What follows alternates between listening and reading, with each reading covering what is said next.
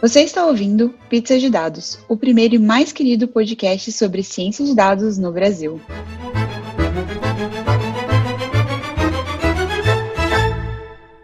Olá, amantes de pizza de todo o Brasil. Eu sou a Letícia Portela. Oi, eu sou a Bia. Oi, eu sou a Ana Cecília.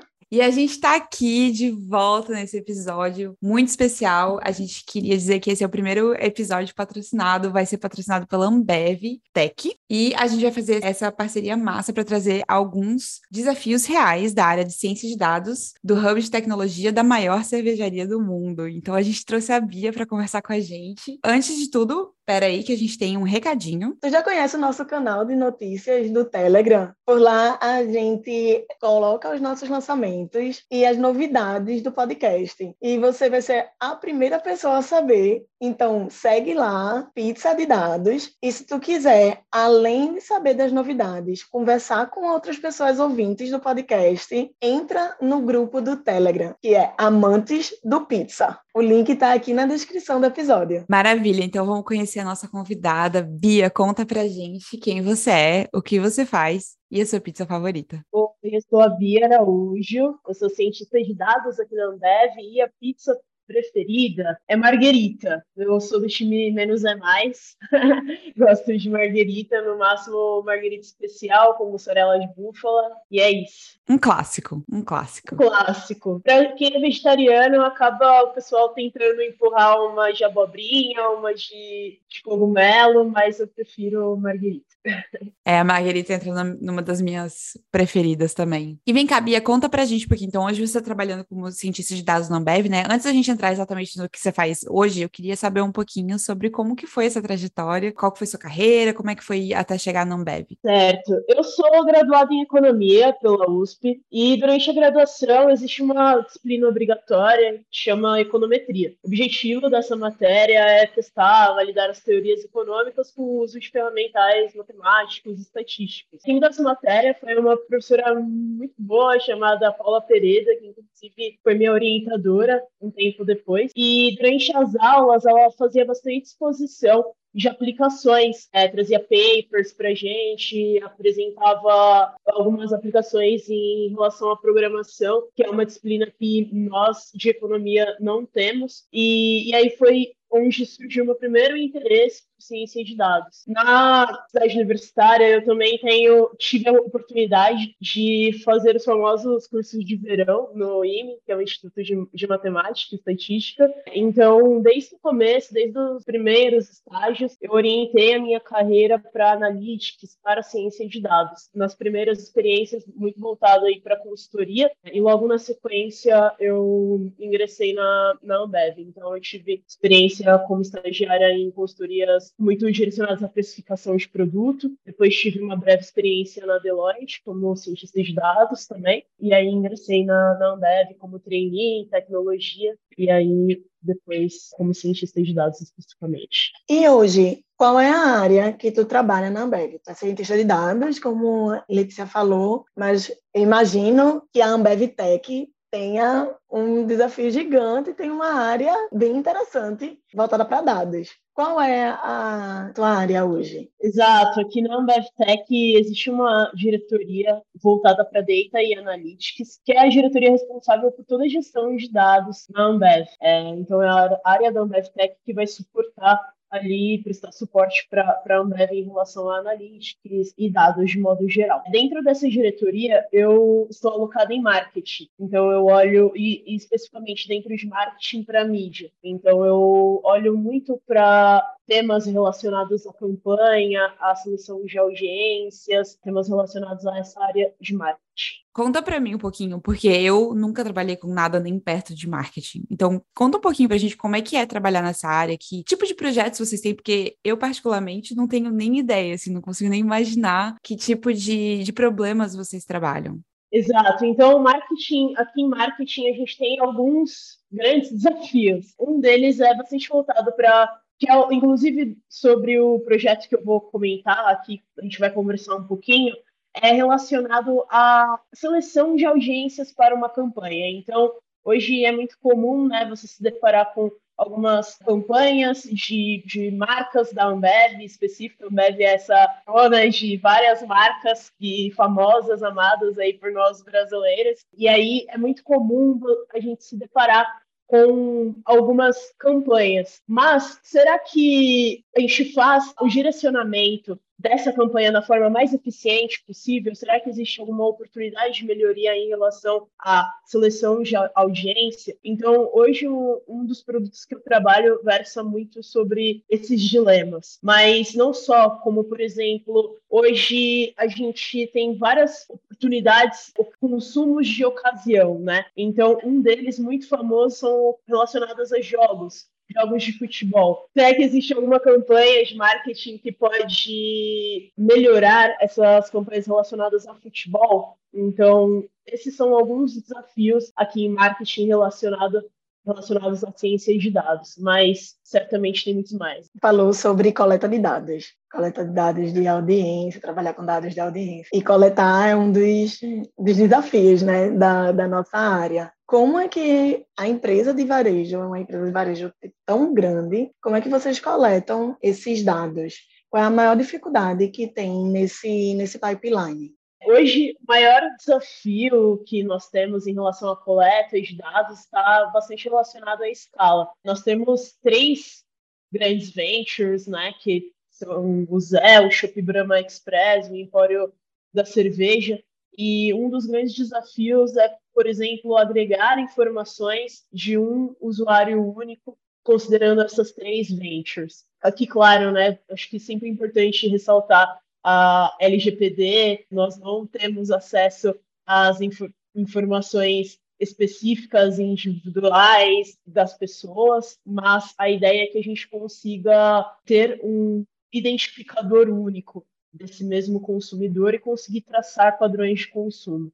Muito legal você falar da LGPD, né? Porque sempre é uma preocupação quando as pessoas falam de dados, né? E como é que funciona, assim, quando eu não consigo nem imaginar o tamanho da escala que deve ser tudo isso, né? Mas então esses dados estão vindo das mídias sociais por cada uma dessas ventures? Ou é mídias gerais, tipo, incluindo, por exemplo, TV, é, mídias que a gente, quando tá falando de internet, a gente até esquece que elas existem, né? Rádio, TV, esse, esse tipo de, de mídia. Aqui no nosso contexto, vai perceber que o modelo que a gente desenvolve usa basicamente informações próprias das ventures, então informações transacionais. Mas, claro, dados relacionados a execução de uma campanha. E aí a granularidade é uma outra. Olha, faz sentido, né? Porque eu tava pensando aqui, né, enquanto eu tava falando essas coisas, mas eu tô pensando num modelo em que a gente tem uma escassez de dados e uma escassez de informação. Mas num contexto que você tem uma das maiores cervejarias do mundo, né? Três ventures gigantescas num mercado tão grande quanto é o Brasil. É o contrário, né? Você tem que pensar um pouquinho em como que você utiliza tudo isso ao invés de, da onde você busca dados, né? Faz sentido isso. Acho que talvez quando a gente estuda ou se você está trabalhando numa empresa um pouco menor, o dado normalmente é a coisa mais difícil de você ir atrás, né? Como é que eu encontro isso? E a gente a gente tem o problema oposto aqui, bem interessante interessante. Exatamente. Acho que hoje esse é um dos, dos nossos desafios também, né? A gente tem uma série de informações, mas não entender a melhor forma de utilizá-las, com certeza, é a melhor pergunta a se fazer. Um dos maiores desafios hoje enquanto companhia. E quais dados serão úteis, né? Porque uma abundância, tipo, eu acho que o desafio de coleta de dados na área, assim, permanece, né? Permanece ser um grande desafio, sendo que sob perspectivas diferentes, não é exatamente uma escassez, é tipo uma superabundância, tá, mas que dados aqui são úteis realmente para o projeto que eu estou querendo desenvolver ou otimizar tal coisa. E vocês usam o Audience Segmentation Model no projeto, exatamente no projeto que tu está trabalhando na área de marketing. O que é esse modelo? Tu explica um pouquinho para a gente. Claro, o Audience Segmentation Model é um algoritmo que define as melhores audiências por campanha e marca a partir dos perfis de compra do consumidor. É, o Agência Segmentation Model ele surgiu num contexto de oportunidade de melhoria em relação à construção de audiências para campanhas, como eu havia comentado. É, os times eles já eram orientados a dados, mas as estratégias eram aplicadas de forma mais genérica ou mais direcionada à interação via internet do consumidor com a marca. Por exemplo, você ter uma interação com alguma publicação de alguma marca no seu Instagram, por exemplo. Então, o nosso objetivo nesse contexto foi entender se, se ao adicionarmos informações relacionadas ao comportamento de compra do dos consumidores, nós conseguiríamos direcionar melhor o público-alvo, ou seja, a audiência de uma campanha, e assim melhorar os resultados como o ROI, por exemplo, que é um indicador que a gente acaba acompanhando. Para quem não, não conhece, ROI é retorno de investimento na sigla em inglês, né? Então, é o quanto que é efetivo uma campanha, né? Quanto que você tem de retorno comparado com quanto que você gasta, né? É isso? Tô certa? É isso mesmo, é isso mesmo. Ah, essa eu sabia. Normalmente eu fico aqui perguntando, ah, o que, que é isso? O que, que é aquilo? Essa eu sabia, é a única que eu sabia. Voltando um, um pouquinho para a coleta de dados, tu falou sobre perfil de, de consumidor né, da consumidora, da pessoa consumidora. Tem um público, eu imagino que o maior público que adquire o produto de vocês está no supermercado, está presencial nesse supermercado. Então, como vocês identificam essa consumidora? Como é que vocês traçam o perfil dela? Certo. Tem um ponto super interessante de comentar, porque hoje o nosso modelo ele olha bastante para consumidores online, né? Então, é até um outro tipo de consumidor dentro da, da companhia. É importante diferenciar esse perfil de consumo, né? Online e offline. Então, Aqui nós observamos basicamente, nós estamos é, direcionando a campanha e entrando em contato a partir do perfil de consumo online. Não é uma limitação do modelo, mas eu, eu encaro como um problema específico que ele se propõe a solucionar. Tá, eu tenho umas perguntas muito aleatórias agora. de, de pessoa bem que não conhece a área, né? Quando a gente está falando né, do Audience Segmentation Model, ele é uma metodologia, ele é um tipo de modelo pré-existente que vocês estão treinando em cima com os dados que vocês têm, o que, que ele exatamente é, falando assim, em termos mais práticos? Como é que funciona isso? Certo. Ele é uma metodologia, a gente faz a aplicação em algumas frentes né, de estudo. Hoje, ao, ao longo do desenvolvimento do, do modelinho, nós separamos em duas grandes frentes, uma voltada para probabilidade de compra e outra voltada para comportamento de compra.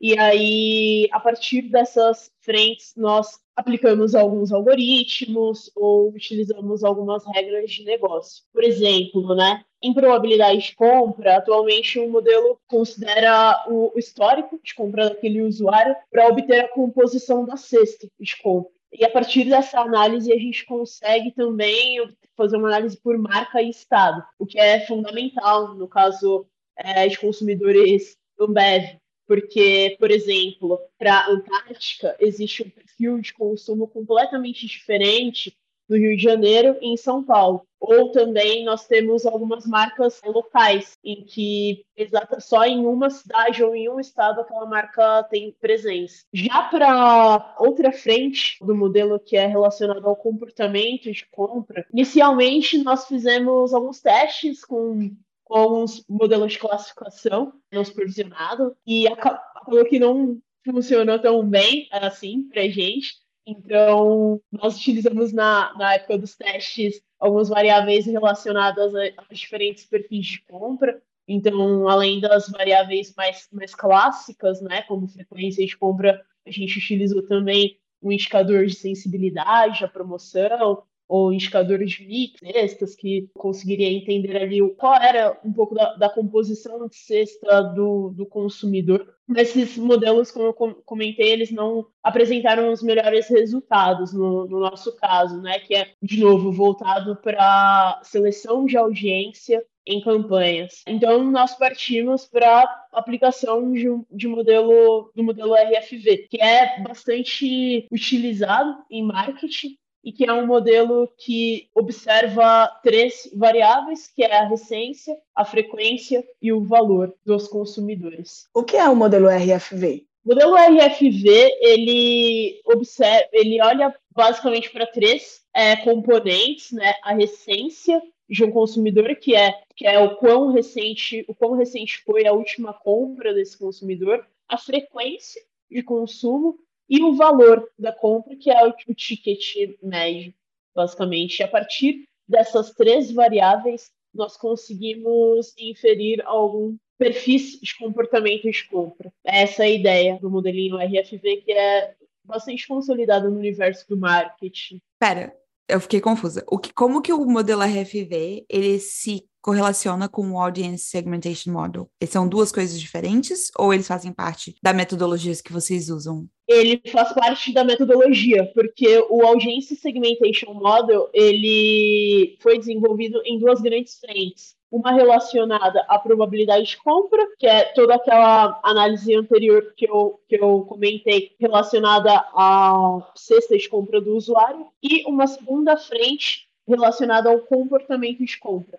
onde entra o RFV. Tá, então vocês tentaram primeiro com os modelos não supervisionados e não deram certo, e aí vocês encontraram essa metodologia que tem funcionado, é isso? Exatamente, exatamente. Nós tentamos aplicar o K-means, o, o modelinho gaussiano, mas eles não retornaram bons, bons resultados, assim, na época de teste, então nós partimos para o RFV, que tem se mostrado bem consistente. Eu acho que é legal a gente até falar disso, né? E, e falar um pouquinho sobre esse modelo que não deu certo, porque é muito fácil vir aqui, né? A gente falar, nossa, porque a gente foi lá, a BevTech descobriu isso aqui, e esse modelo super cabuloso, essa metodologia, mas tem um processo, né, para chegar lá. Esse não é o projeto, o primeiro projeto, a primeira metodologia, né? Conta um pouquinho pra gente como é que foi esse processo e, e os aprendizados que vocês tiraram disso. É, eu acho que é super importante falar sobre o que não funciona bem, porque às vezes existe um apelo para o uso de machine learning, de IAs e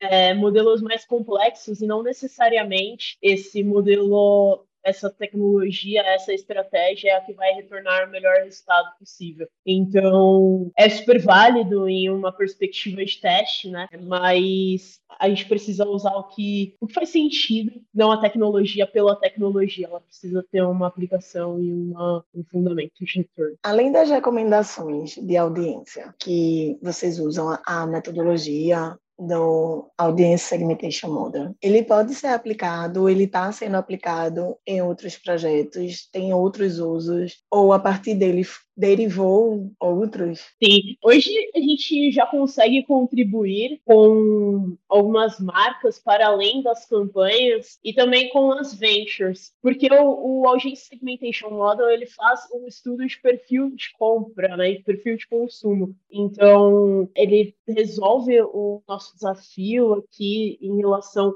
a campanhas, mas ele é um pouco mais amplo do que isso e acaba auxiliando esses outros agentes da companhia a entender melhor os seus diferentes consumidores. E aí eu tenho uma dúvida, porque a gente estava massa, entender perfil, a gente traz perfil e massa. Aí vai para o marketing, mas tu trabalha dentro do marketing. Como se dá esse diálogo com a equipe criativa? Como é feita essa essa passagem, essas informações? Como é? Vocês, a equipe é multidisciplinar? Como é tipo a partir dessa análise, né, dessa aplicação de metodologia da Audience Segmentation Model, como isso vai para a criação? Nossa estrutura aqui na, na Ambev Tech, ela é uma estrutura matricial. Então, nós temos em cada squad especialistas como engenheiros, cientistas de dados e pessoas relacionadas ao negócio também. Então, isso facilita muito a comunicação. Eu não sei se poderia ser feito de outra forma, inclusive, claro, eu não sou especialista em gestão, né, aqui, mas com certeza, dada a escala da companhia, é uma forma que, que possibilita que as tomadas de decisão sejam feitas de forma integrada e, e rápida. Então, por exemplo, né, relacionado, se a gente for falar em relação a, aos times, a gente tem algumas aqui algumas cerimônias que possibilitam pontos de contato, tanto entre os times de negócio quanto os times que estão ali tocando o produto, como o Audience Segmentation Model. E aí possibilita a melhoria não só ao que o Audience Segmentation Model se propõe, mas as outras áreas que poderiam ser é, eventualmente afetadas, impactadas positivamente por essa implementação do modelo. Então, isso é, é, bem legal, assim, nesse sentido. Então, os dados que. Os perfis, não os dados, mas os perfis determinados a partir do, da metodologia são entregues ou são usados pela equipe de de campanha, de quem vai. É dessa campanha que vai aparecer na TV pra gente, ou vai nas paradas de ônibus. O que a gente vê, sabe? Consomem esses dados, que é o time de negócio, são os profissionais de negócio que tu fala, negócio, tu tá relacionando às pessoas publicitárias, às quem tá nessa time de, de criativo, né? Da área. Isso mesmo, isso mesmo. Tá, então, pelo que eu entendi, os times são multidisciplinares. Você tem gente de negócio, você tem especialistas, você tem cientistas de dados, você tem um monte de gente ali formando esses squads. É isso?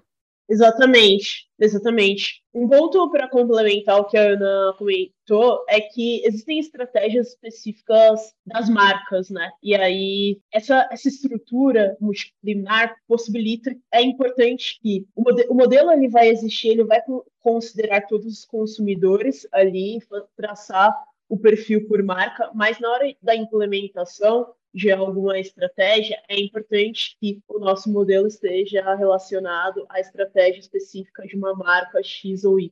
E essa estrutura possibilita isso. Então, você, como cientista de dados dentro desses squads, como funciona? Você já vem com esses pipelines preparados ou você trabalha no, né, no que você tem os dados, você tem o modelo, você tem os resultados é, e as iterações entre todas essas partes do processo. Na minha cabeça, eu imaginaria que uma empresa tão grande teria, cada área teria um seu setor, entendeu? E você estaria, você seria uma peça dentro desse pipeline. Mas parece que não é assim. Como é que funciona? Como é que é seu papel? Em relação, você diz em relação a, ao uso das informações, né? Em relação ainda à coleta é, de dados. Se, é, se você está dentro de tudo, né? Dentro do pipeline de coleta, dentro do fazer o modelo, de pegar o resultado. Certo. Em relação à coleta especificamente, existe um time dedicado à coleta de informações. Era um squad relacionado, dedicado à coleta. E aí, esse squad, essa estrutura multidisciplinar possibilita que esse squad, que majoritariamente formado por engenheiros de dados, se relacione tanto com outras áreas de engenheiros para que as informações estejam totalmente integrado. É esse que é um, até o desafio que eu enunciei ali no início. Existe uma, um time dedicado à coleta de dados, ao pipeline de coleta. Eu, meu papel como cientista de dados é consumir essas informações, traçar inteligências sobre, sobre esses dados, mas esses dados já vêm estruturados na minha mão. Acho que não teria como ser de outra forma. Acho que essa primeira frase tá correta. É que eu fiquei imaginando, falei, nossa, imagina você ter que né, cuidar de todos esses pedaços dentro de um squad, seria seria, né, um trabalho bastante hercúleo. E então tá, dado que é essa, essa segunda visão, né, que você, você tem os dados vindo de um time já especializado na coleta e tratamento, como é que funciona para que essas áreas se alinhem bem também, né? Porque como é que você tem esse loop de feedback? Porque você também precisa de dados que eles precisam lá coletar, então tem toda uma interação aí que tem que rolar. Como é que funciona essa interação? Exato. Existe uma série de cerimônias que, por exemplo, né, eu comentei que uma das informações que nós utilizamos são, são das nossas ventures. É, então, existem algumas cerimônias estabelecidas entre o squad de dados de faz a coleta de dados, que vai formular ali toda a estratégia de qualidade da informação, squads relacionadas a dados das ventures, para que essas, essas informações elas cheguem da melhor forma na mão dos cientistas e que a gente consiga extrair informação e gerar inteligência da maneira correta, mas não só da maneira correta, da forma de uma forma que todos esses canais estejam vendo a mesma informação. Esse é um, o maior objetivo. Então, já existem algumas cerimônias pré-estabelecidas de pontos de contato entre os engenheiros de dados e os PMs, POs, claro. Tem um termo que tu usa muito, que é cerimônias. Aí eu vou abrir só um parênteses aqui, que é, acho que fala um pouquinho do assunto. O que são cerimônias? São reuniões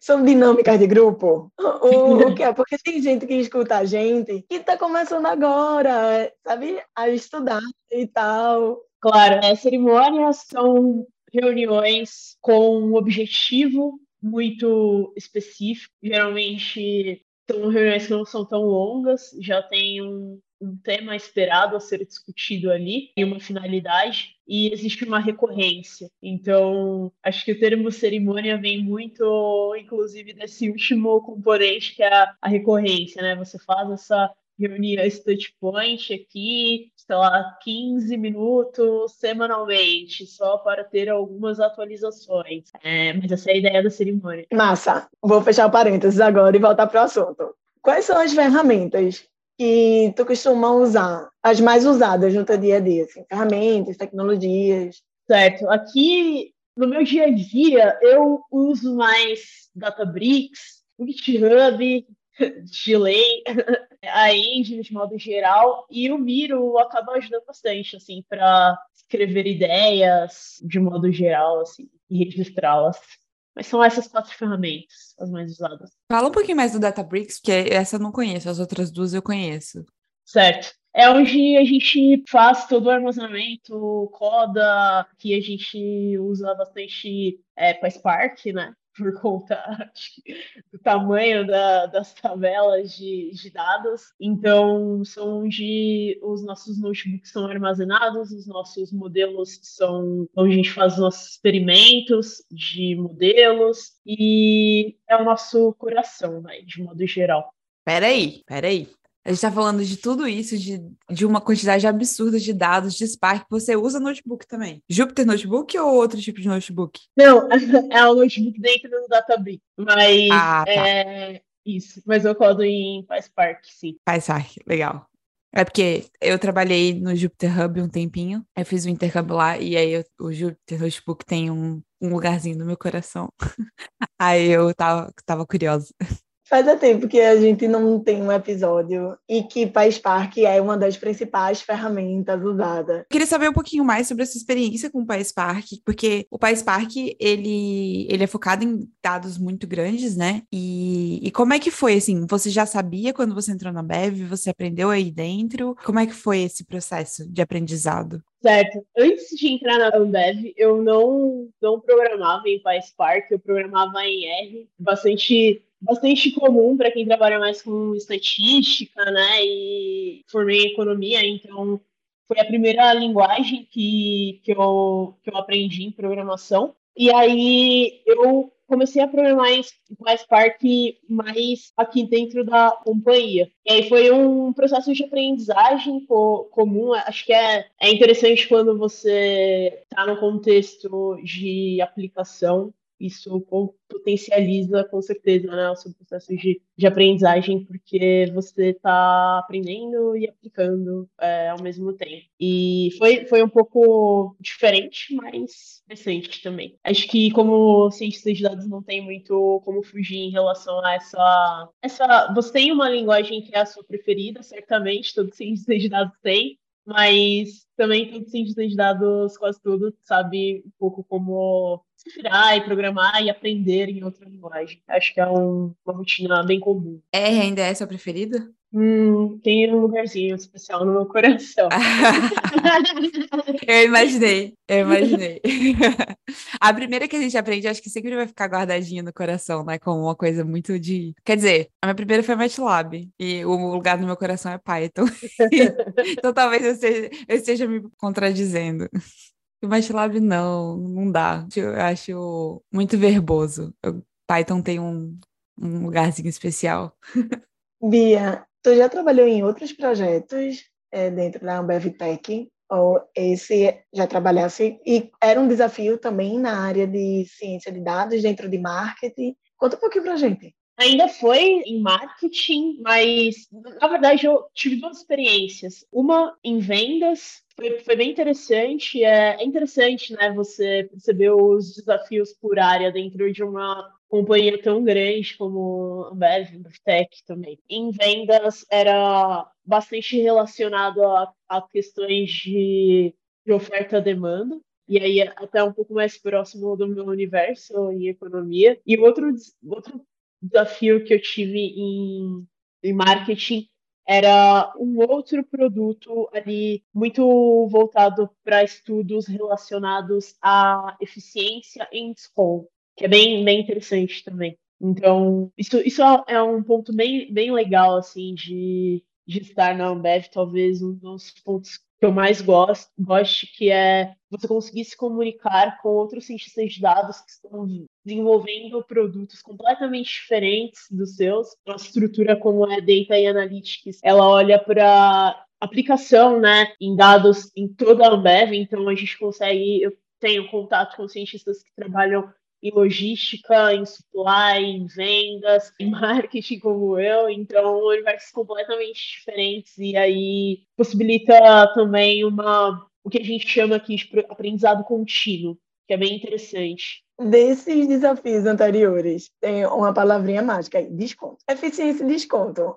Todo mundo tem uma curiosidade, mais ou menos, em como quais são as ferramentas, o que é, usa também um modelo, imagino que use um modelo que seja um desafio técnico bem diferente do atual que tu trabalha, né, que é, é definindo os perfis de pessoas consumidoras, mas que também trabalha com, com perfil, com dados de né, traçando o perfil dessas pessoas. Tu podia falar um tiquinho sobre esse desafio que imagino que seja permanente dentro da BevTech. Eu acho que a pergunta fundamental aqui em desconto é entender qual é, primeiro, né, para quem direcionar desconto, porque desconto ele acaba sendo um valor gasto, né, acaba sendo um custo do, do ponto de vista da companhia. Então, não é interessante que eu dê desconto para uma pessoa que organicamente já vá comprar o produto. E outra, qual é o ponto ótimo que vá fazer com que a pessoa tenha um ganho de oportunidade em adquirir o produto aquele valor? Então, os estudos se voltam muito nessa perspectiva é, a minha participação nesse produto ela foi durante um tempo menor, assim, mas consegui compreender e contribuir muito nesses estudos relacionados à minimização, né, de pontos ali, entender qual é o ponto ótimo do desconto que vai trazer ali o, o a maior demanda. Então, é mais relacionada a esses, essas áreas de estudo. Ainda nesse, nessa área é parecido? São as mesmas variáveis que você usaria nesse modelo de, de desconto ou já são outros tipos de variáveis? Seriam outros tipos de variáveis, são mais relacionados, claro, ainda a comportamento de compra, mas aqui entra mais outras variáveis relacionadas a, ao ticket, ao, ao tipo, ao perfil de compra daquele usuário não somente essência, frequência e valor. Legal. E vem cá, me conta um pouquinho, porque você fez economia, né? Que nem o nosso querido pizzaiolo original, Gustavo. Conta um pouquinho pra gente como é que você.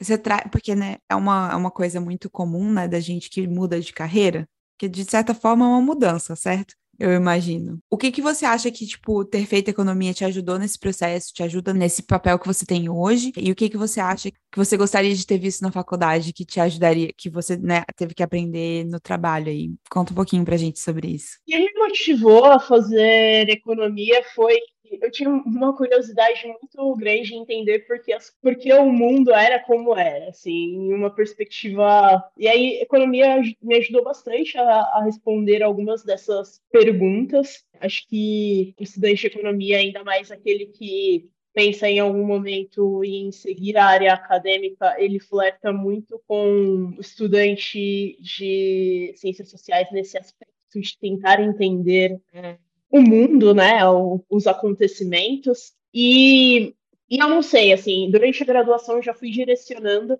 a minha carreira para analytics, para ciência de dados, então eu não senti exatamente uma mudança na, na minha carreira. Mas se eu pudesse escolher algo para ter estudado já durante a graduação, certamente seria seriam matérias relacionadas à programação. Eu consegui estudar durante a graduação, mas por, por fora do, da FEA, né, da Faculdade de Economia e Administração da USP. Eu fui para um outro para um outro instituto. E eu acredito que é, é uma área que se relaciona muito com com os graduandos, independente de seguir na área de ciência de dados ou não. Outros amigos que estão seguindo outras áreas acabam utilizando também, precisam aprender por fora, então eu escolheria essa área para estudar durante na, a graduação, se eu pudesse colocar tempo. É, acho que hoje em dia, cada vez mais, programação está virando ferramenta, né? Ao invés de ser uma, uma carreira, né? Você não precisa ser desenvolvedor para saber programar. Você pode colocar programação dentro de uma infinidade de áreas aí. Às vezes eu, eu fico pensando, quando eu fico pensando na minha carreira, eu fico pensando que desenvolvedor é, uma, é, um, é um bicho. Desenvolvedor, no sentido, né? Falando um pouquinho mais do, do que eu faço hoje, é um bicho que sabe, tem um monte de, de ferramenta e não sabe problema de negócio nenhum. E aí você precisa, então você pega uma coisa tão poderosa quanto programação e você coloca em áreas que não tem, né, que, que sabem de vários problemas que existem, é criar uma série de oportunidades e tal. Então, acho que, que é bem interessante isso e talvez seja o futuro de praticamente todas as profissões. Porque se você pensar, né, até se você pega áreas que são completamente de humanas, né, que você pensaria, nossa, como é que isso aqui? Você vai precisar fazer uma análise de dados, você vai precisar ir para pesquisa, né, entender como é que é uma curva normal, como é que a gente analisa uma variação e tal. Então, é isso. Então, conta pra gente um pouquinho o que, que você daria de dicas para quem quer seguir os seus passos, quem quer estar onde você está hoje? Acho que uma dica que eu daria para que essa pessoa permanecesse curiosa frente às adversidades. É, acho que a gente não consegue controlar né, as adversidades, mas é possível traçar uma perspectiva diante daquilo. Então, foi algo que acredito que foi um diferencial meu e seria um diferencial para outras pessoas. Né, eu adoro essa dica, por sinal. Eu ficar ser curiosa é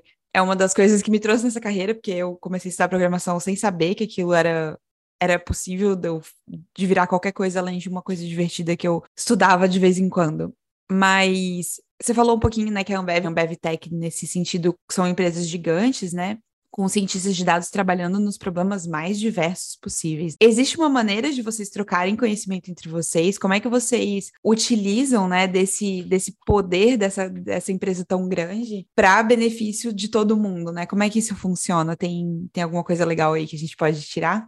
Tem, tem sim. A gente tem um centro de, de excelência que trabalha justamente pensando na melhor forma de, troca, nivelamento e melhoria do aprendizado contínuo. Então, nós temos, de novo, algumas cerimônias entre os cientistas de dados aqui da, da UnbevTech. E aí é super legal porque a gente tem tanto trocas de informações dos níveis menores, por exemplo, sobre estudos, sobre modelos, que é feito a um nível mais micro, dentro de, dentro de um escopo de cientistas de dados de uma mesma área, por exemplo, marketing. E nós temos também cerimônias relacionadas a cientistas de dados de toda a diretoria de analytics e data, que são encontros que promovem tanto apresentação de soluções feitas aqui pelos times, quanto também as coisas de informações, networking entre nós, é super importante, porque isso é um dos pontos né, que eu mais gosto, porque ao mesmo tempo que você tem autonomia para desenvolver, tocar produtos, sugerir melhorias, essa estrutura possibilita que a gente consiga comunicar com pessoas que estejam vendo algo muito interessante, poderia ser aplicado em um outro contexto ao nosso área. E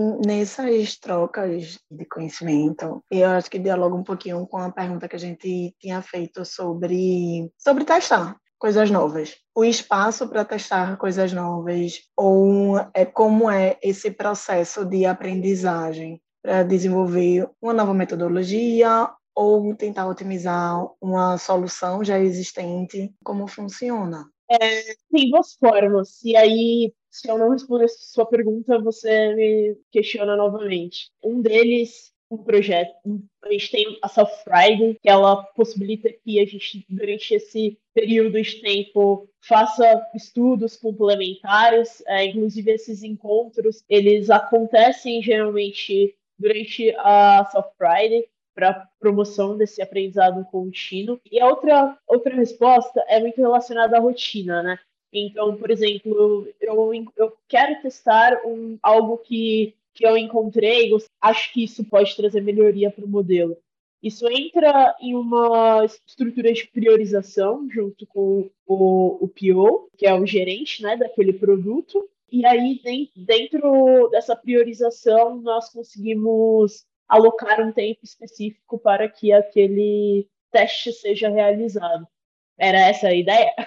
Era, era saber como é que funciona esse processo de criar novas, novas soluções ou otimizações, porque não é que a gente teve uma ideia e diz, ah, eu acho que isso vai funcionar, e quando a gente vai testar, realmente funciona, tem um resultado esperado, né? Então, pode não ter o resultado esperado, e aí a gente reinicia e troca com outros cientistas de dados com um, um pouco mais de vivência e experiência e assim vai. Acho que é um processo de otimização e criação, assim, de, de forma geral. E um processo importante, certo? Porque o nome cientista de dados não é à toa, né? É ciência porque tem um processo ali de busca de erros e acertos e às vezes a gente vai para um caminho e fala, opa, peraí, isso aqui tá rolando. Que não tem como a gente esperar que 100% dos projetos, dos modelos, das coisas deem um resultado positivo que vai ajudar, né? Assim, tem coisas que a gente tem que testar para ver se pode ser um, uma, um momento eureka ou pode ser um desastre e tá tudo bem, né? Faz parte do processo de,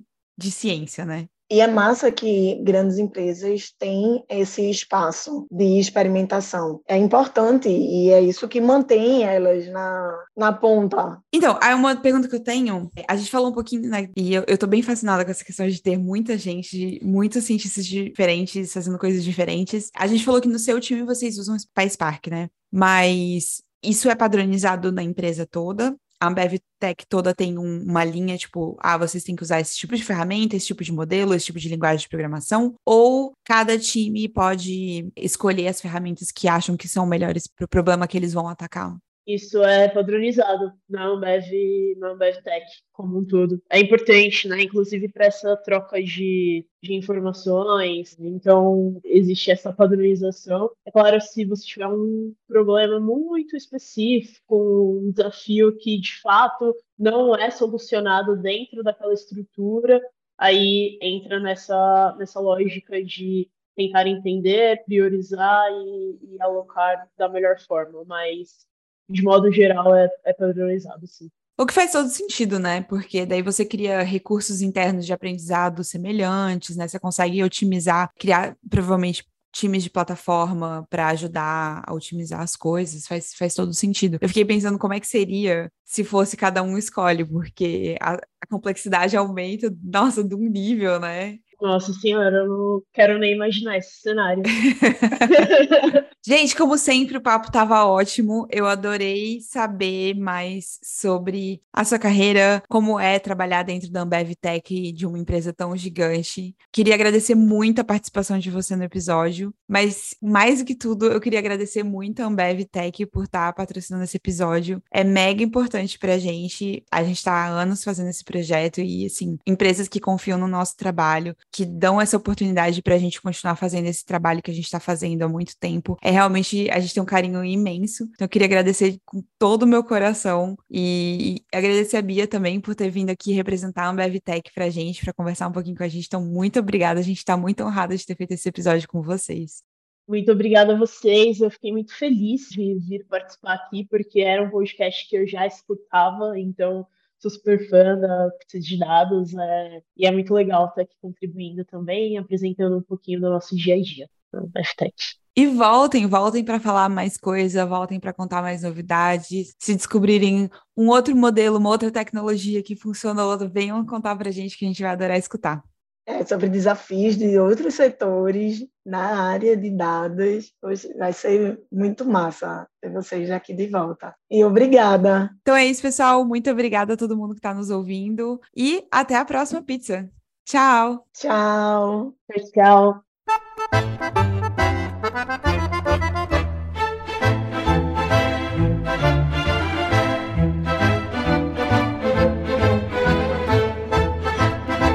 Você acabou de ouvir mais um Pizza de Dados. Você pode encontrar mais episódios no iTunes ou em seu agregador favorito. E nos seguir no Twitter em arroba pizza de dados para mais novidades quentinhas.